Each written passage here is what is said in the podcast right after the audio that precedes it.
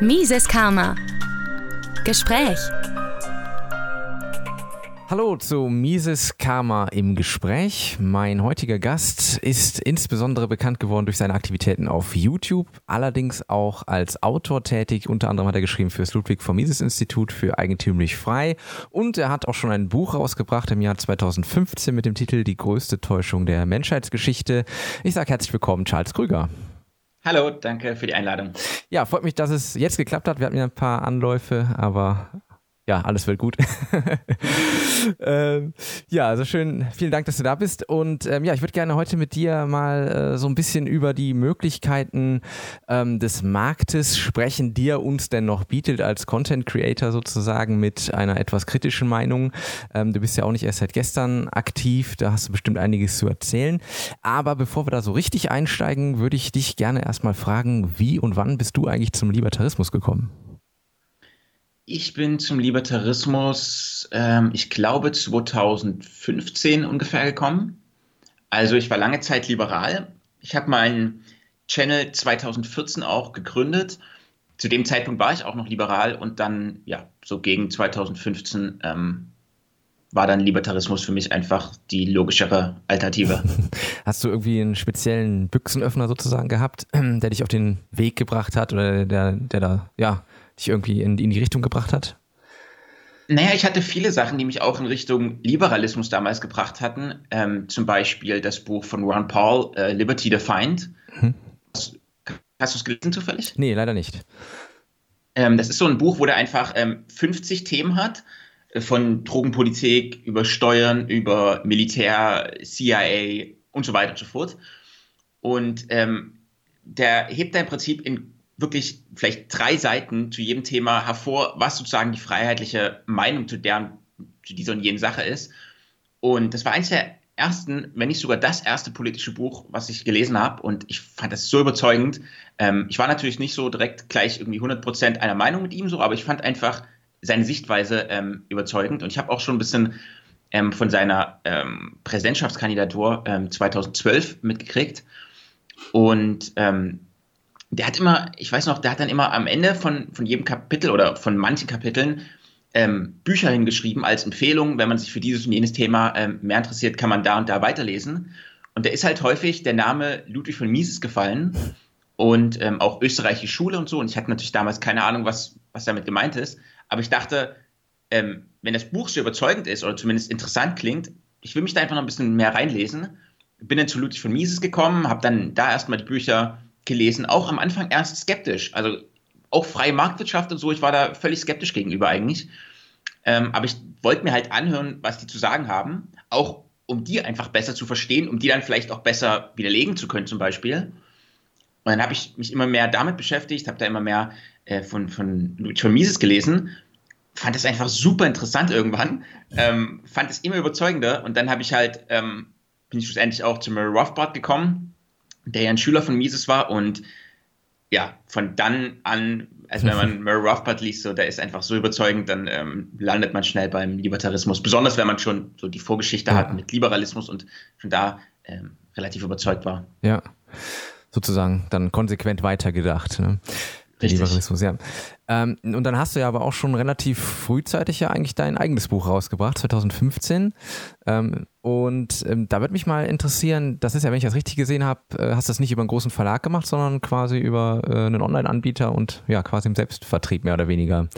Ähm, da würde ich gerne mal wissen, was du da für Erfahrungen gemacht hast, wie gut das funktioniert hat oder würdest du ähm, vielleicht das heute anders machen?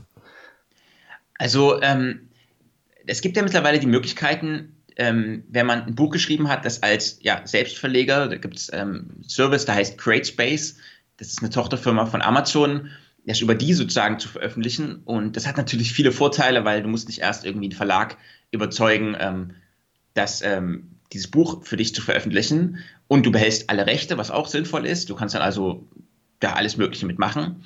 Ähm, und du ähm, musst aber auch dann dich um alles kümmern. Du musst ein Cover selber dir irgendwie gestalten. Du musst dich darum kümmern, dass ähm, alles fehlerfrei ist. Du musst es nochmal irgendwie alles überlesen und so, dass da keine Rechtschreibfehler und dies und jenes drin sind. Und es war auf jeden Fall eine interessante Erfahrung. Ähm, ich würde es wahrscheinlich nicht normal machen, weil ähm, das Ganze Autor sein ist irgendwie nicht so meine Sache.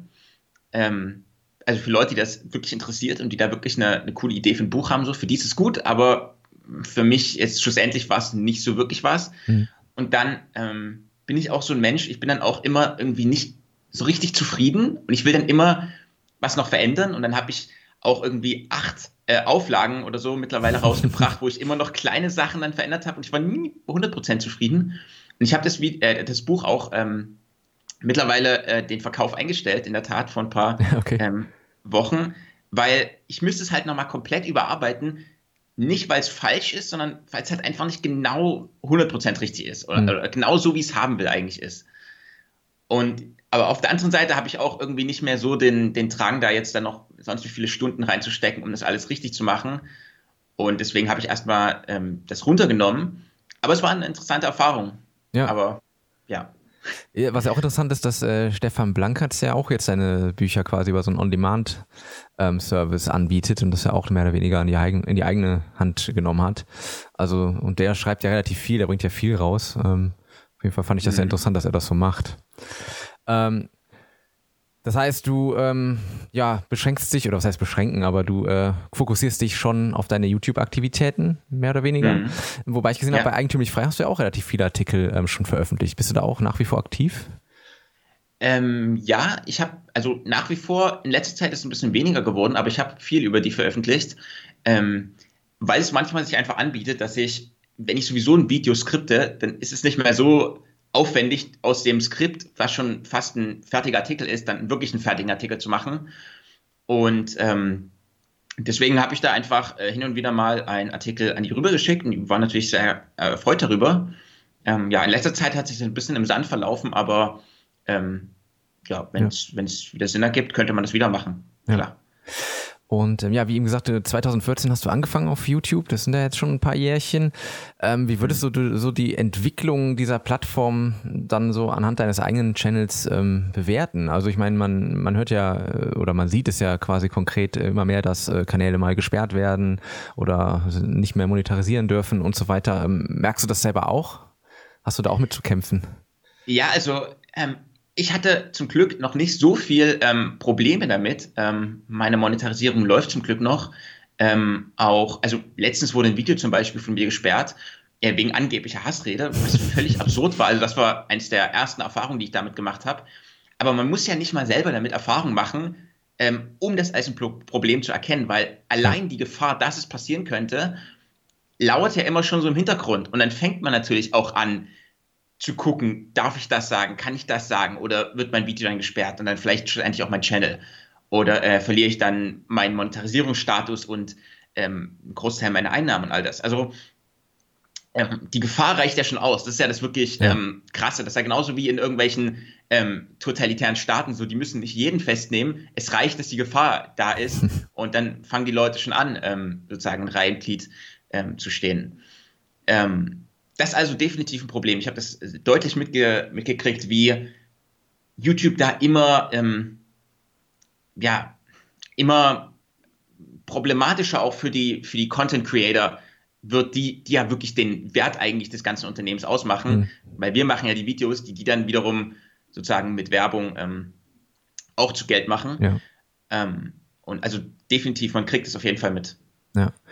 Ähm, da stellt sich mir ja die Frage, ähm, oder ja, das, das kann ja wirklich eine Existenzbedrohung sein. Ich, ich weiß nicht, wie es jetzt bei dir ist. Du hattest ja mal äh, drüber ähm, geschrieben vor einiger Zeit, dass du deinen Job verloren hattest aufgrund deiner Aktivitäten und dich dann auf äh, YouTube quasi ähm, auch konzentrieren wolltest. Ähm, macht das dann viel bei dir aus? Also ist es deine Haupteinnahmequelle oder ähm, machst du das noch in Anführungsstrichen nebenbei? Nee, das ist meine Haupteinnahmequelle mittlerweile. Ja. Ähm, ja, man wird dadurch nicht reich so, außer man hat irgendwie drei Millionen Abonnenten.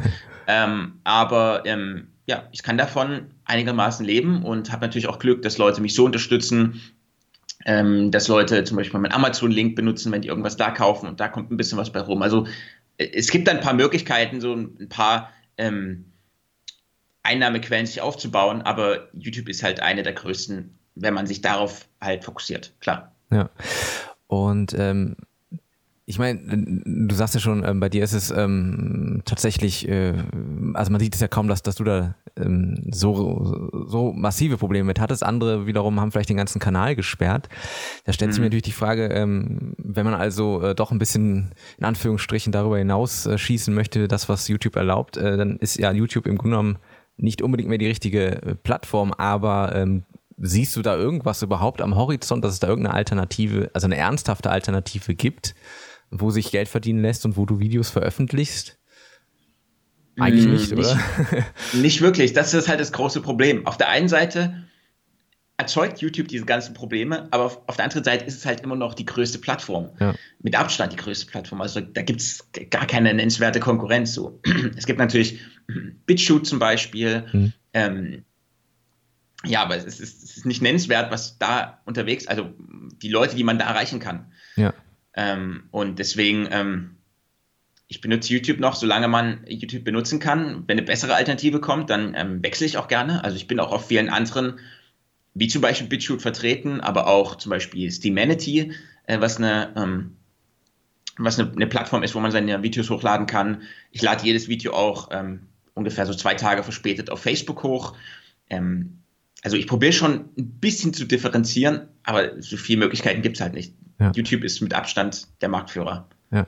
Es gibt ja jetzt Versuche von einigen äh, eigene Plattformen aufzusetzen. Äh, äh, gerade jetzt hier auch aus Deutschland, ähm, da habe ich immer das Gefühl, das ist zwar gut gemeint, aber im Grunde genommen, man, man bewegt sich da so ein bisschen so in seiner eigenen Blase. Da sind dann vielleicht die Leute, die, die einem da eh folgen, ja, die registrieren sich dann da auch. Aber man hat jetzt nicht wirklich die Möglichkeit, da jetzt ein großes Publikum und vor allen Dingen neue Leute zu erreichen, oder? Wie würdest du das sehen? Ja, absolut, absolut. Also ja, da, da kannst du, da bekommst du einfach nicht so die, die neuen Leute dazu, wie du bekommen könntest, wenn du auf YouTube unterwegs bist. Ähm, es gibt natürlich noch die Möglichkeit, mehr auf Podcasts zu setzen, machst du ja auch, ähm, wo du auch mehr ähm, Autonomität hast oder, oder, mehr Selbstständigkeit hast und Unabhängigkeit hast. Ähm, das wäre auch noch eine Option, wenn jetzt YouTube gar nicht mehr gehen würde, mhm. dass ich mich mehr darauf fokussiere. Ähm, aber für Videoplattformen, also es ist halt, Google ist eines der größten Unternehmen der Welt. YouTube ist ein großer Teil davon.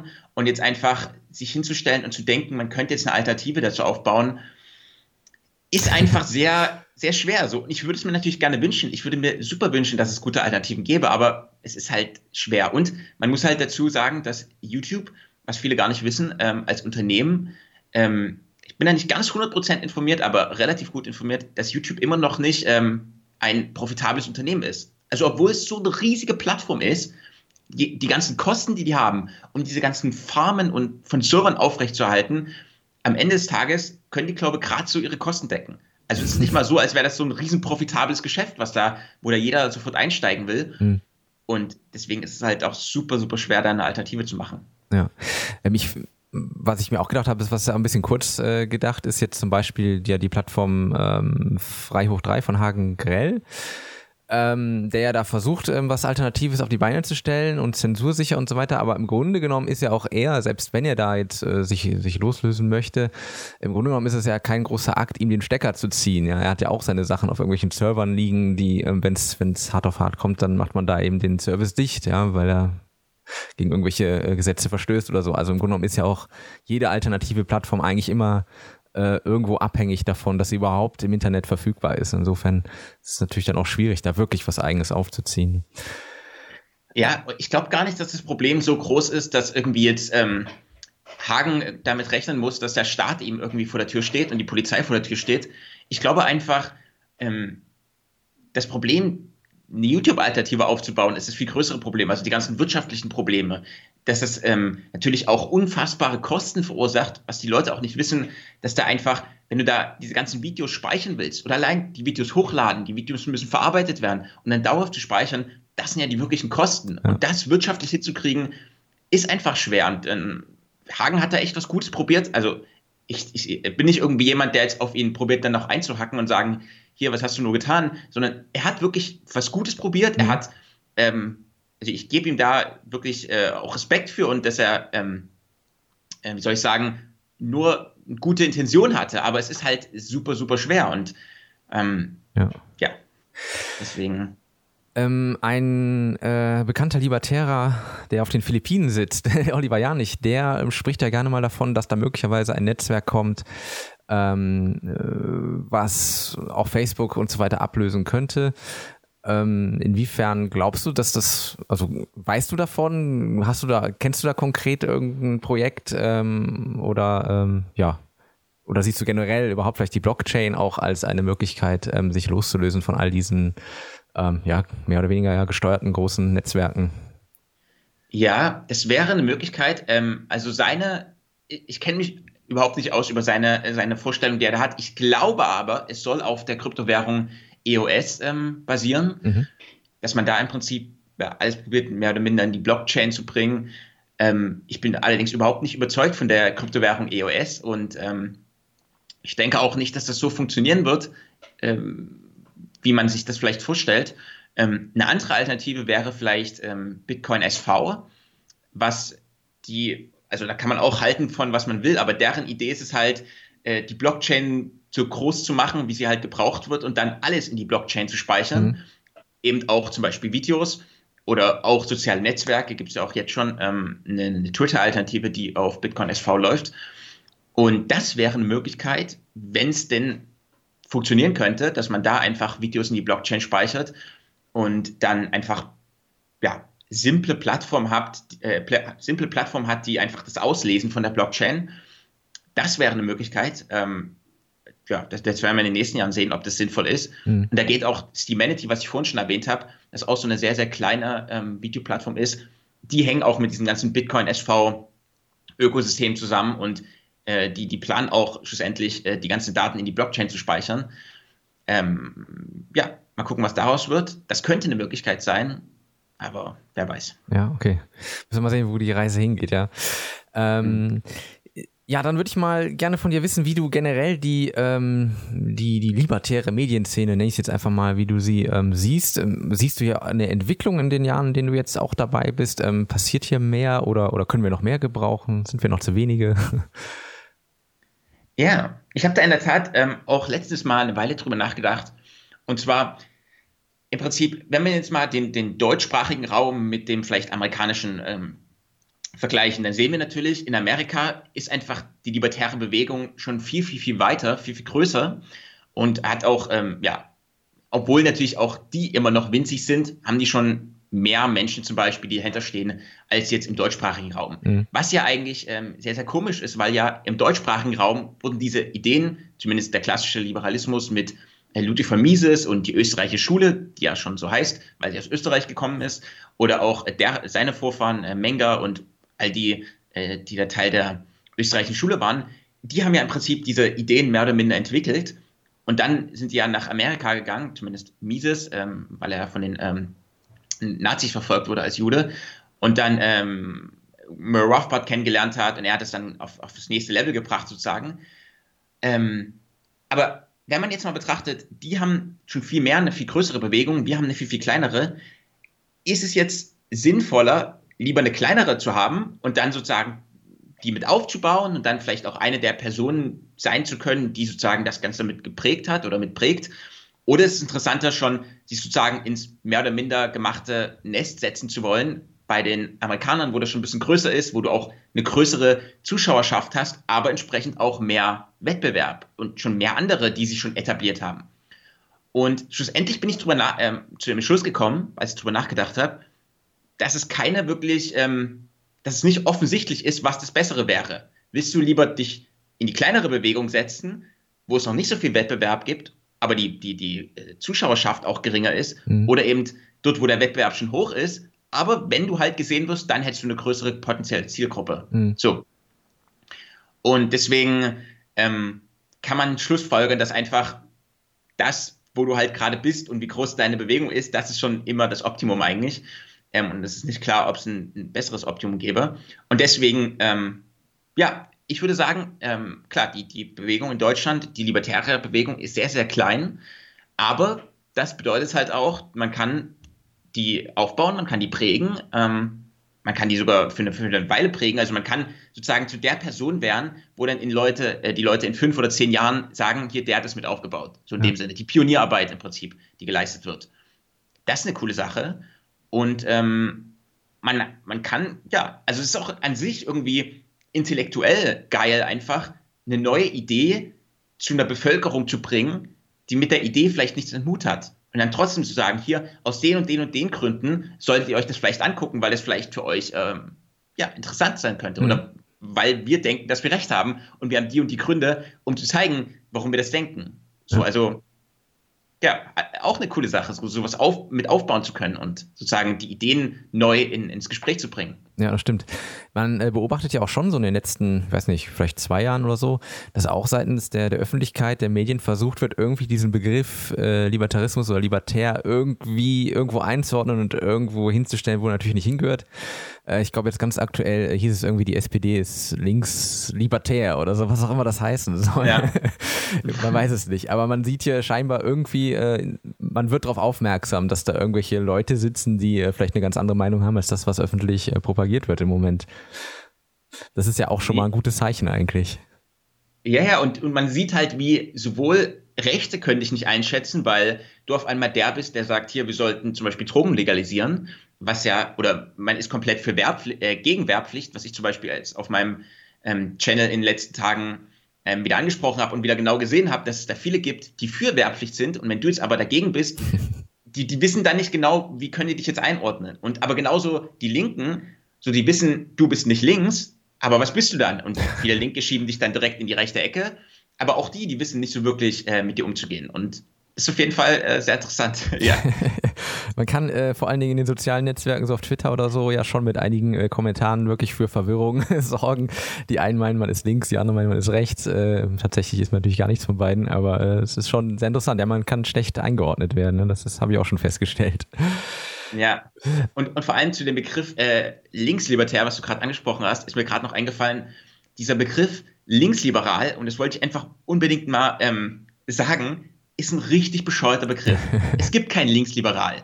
Linke sind nicht liberal. Ja. Ganz im Gegenteil, Linke lehnen Liberalismus ganz explizit ab. Und die benutzen ja auch so Propagandabegriffe wie neoliberal als, als Schimpfwort also die sind nicht liberal, die lehnen Liberalismus ab. Ja. So, also das nur mal allgemein, das wollte ich unbedingt mal aussprechen, weil ja. das, das, nervt mich einfach, wenn Leute die Grünen als linksliberal oder die Linken als linksliberal bezeichnen. What? Das stimmt, ja, es ist sehr widersprüchlich generell, was äh, im, im, linken Spektrum passiert. Es ist ja äh, ein einziger Widerspruch in sich eigentlich. Ähm, ja. ja. aber ähm, siehst du denn, also äh, würdest du trotzdem sagen, dass wir hier ähm, in Deutschland schon nach und nach vielleicht äh, mehr libertäre Stimmen sehen? Wie würdest du das so in deiner Zeit jetzt, wo du auch aktiv bist, so einschätzen? Passiert, passiert da mehr? Oder ist es. Ähm, Absolut. Ja.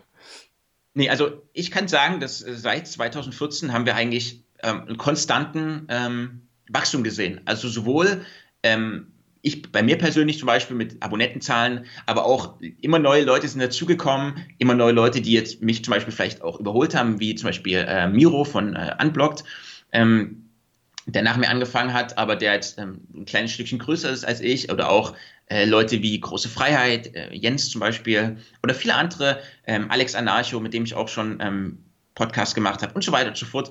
Also ist klar, es kommt immer wieder neu dazu, ähm, die auch richtig guten Content machen und ähm, ja, also man, deren Content wächst natürlich auch. Also ich kann definitiv ähm, ein Wachstum sehen, absolut. Ja. Ich frage mich immer, ob man da vielleicht, ähm, ich meine, wir machen jetzt hier natürlich schon teilweise sehr, sehr lockere Formate, sag ich mal, die kann man sich gut anschauen. Aber vieles ist ja auch, ähm, sag ich mal, sehr theoretisch auch noch gehalten, wo ich mir immer wünschen würde, es würde auch mehr von dem irgendwie so in die, in die Popkultur irgendwie einfließen. Da sieht man ja natürlich leider überhaupt nichts. Ne? Also ich wüsste jetzt keinen äh, Künstler oder so, der, wo man sagen kann, ja, der, der ist quasi für Freiheit, der ist liberal oder libertär sogar. Ähm, da ist immer ein bisschen schwach aufgestellt noch. Ja, dafür sind wir einfach auch ähm, noch zu klein, aber ähm, ja, gerade auch, also ich meine zum Beispiel, bleiben wir bei YouTube, ähm, es ist halt einfach auch so ein Unterhaltungsmedium mittlerweile. Also viele Leute konsumieren nicht nur ihre, ihre Nachrichten über ähm, YouTube-Channel, sondern eben auch zum Beispiel einfach Unterhaltungssachen. So. Und auch da können wir uns immer weiter breit machen. Und ähm, indem wir halt Videos machen, auch also sowohl, das probiere ich zum Beispiel, ähm, sowohl lange Videos zu machen, wo ich irgendwie tief in ein Thema eintauche, als auch ähm, Videos zu machen, die man sich einfach so mal für fünf Minuten, äh, keine Ahnung, einfach so mal angucken kann, so und wo es was einfach unterhaltsam ist. Und ähm, ich denke, klar, je mehr Channel wir da haben und je mehr Leute da ähm, sozusagen mit Videos machen zum Beispiel, desto mehr können wir uns da ja auch in, in, in unterhaltungstechnisch und so weiter breit machen. Und ich denke, der Rest wird dann kommen, so mittlerweile. Also je mehr wir auch unsere Ideen einfach verbreiten können. Ja. Ähm, ja, Ideen verbreiten. Wie, wie sieht es denn bei dir in der, im nächsten Jahr aus? Ich meine, das Jahr geht jetzt dem, dem Ende zu. Ähm, wie sehen deine Projekte aus? Ähm, wirst du dich nach wie vor auf YouTube konzentrieren? Machst du vielleicht ein, irgendwas Neues da? Oder ja, was hast du so geplant? Ja, also man hat Ideen ohne Ende. Also ich habe sowieso viel zu viele Ideen. ähm, viele, die ich auch gar nicht umsetzen kann, weil die einfach so zeitaufwendig sind. Ähm, also sollte mir irgendwann mal was ähm, was zustoßen, dann guckt auf jeden Fall auf meinem Computer, da sind ohne Ende Textdateien und alles Mögliche, was man noch verwerten kann. ähm, nee, aber eh, klar, also ähm, ja, einfach weitermachen, weitere Videos machen. Ich habe ein paar Projekte geplant, ein paar Videoreihen, die ich vielleicht machen will. Und ja, also es, es gibt nichts Großes Neues, sondern ich werde das mhm. weitermachen, was schon das letzte Jahr zum Beispiel gut funktioniert hat. Ja, drücke ich dir die Daumen. Und ein Wer weiß, vielleicht machst du ja doch irgendwann nochmal ein neues Buch, wenn es soweit ist. Vielleicht. Also auch da, ich habe original, ähm, ich glaube, zwei, zwei Bücher, die, ähm, die ich schon auf meinem Computer habe, okay. ähm, die vielleicht zu 85 Prozent fertig sind. Aber ich habe seit Jahren, also die, die, liegen da jetzt schon, seit ich das andere Buch geschrieben habe, ähm, seit 2015. Und ich habe einfach nicht irgendwie den Drang jetzt noch zu sagen, hier, ich äh, investiere jetzt noch mal die letzten keine Ahnung, 30 Stunden und mache das Buch fertig, weil, ja, keine Ahnung, vielleicht, bin da irgendwie, ja. habe dann nicht so den Drang. Ja, vielleicht muss die Zeit einfach noch kommen, dann manchmal äh, müssen so Sachen auch erstmal ein bisschen reifen, bis man sie dann wirklich fertig macht. Ja, ja so bin ich mal gespannt. Ähm, ja, dann äh, würde ich gerne noch von dir ähm, wissen, hättest du so ein paar ähm, Büchertipps zu Weihnachten. Hier, wir sind ja jetzt kurz vor Weihnachten. Vielleicht sucht der ein, ein oder andere noch ein äh, Geschenk und ähm, hast du da so ein paar Tipps für die Hörer? Hm. Also ich habe äh, eine, eine, Empfehlungsliste, eine Bücherempfehlungsliste auf meiner Webseite charleskrüger.de.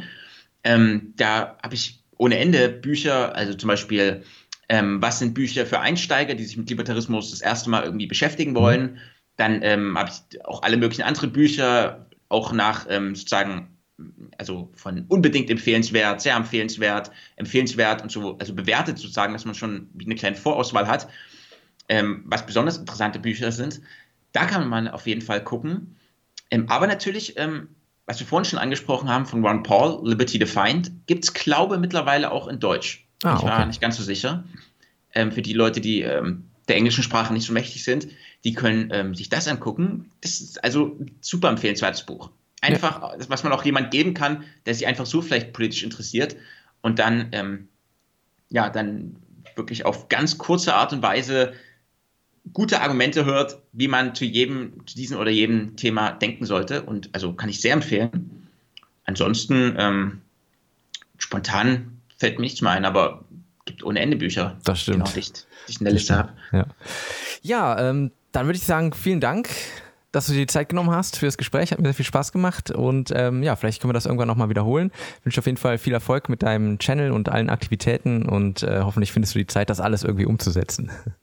Sehr gerne. Danke dir auch für die Einladung und viel Erfolg auch mit deinem Podcast. Dankeschön.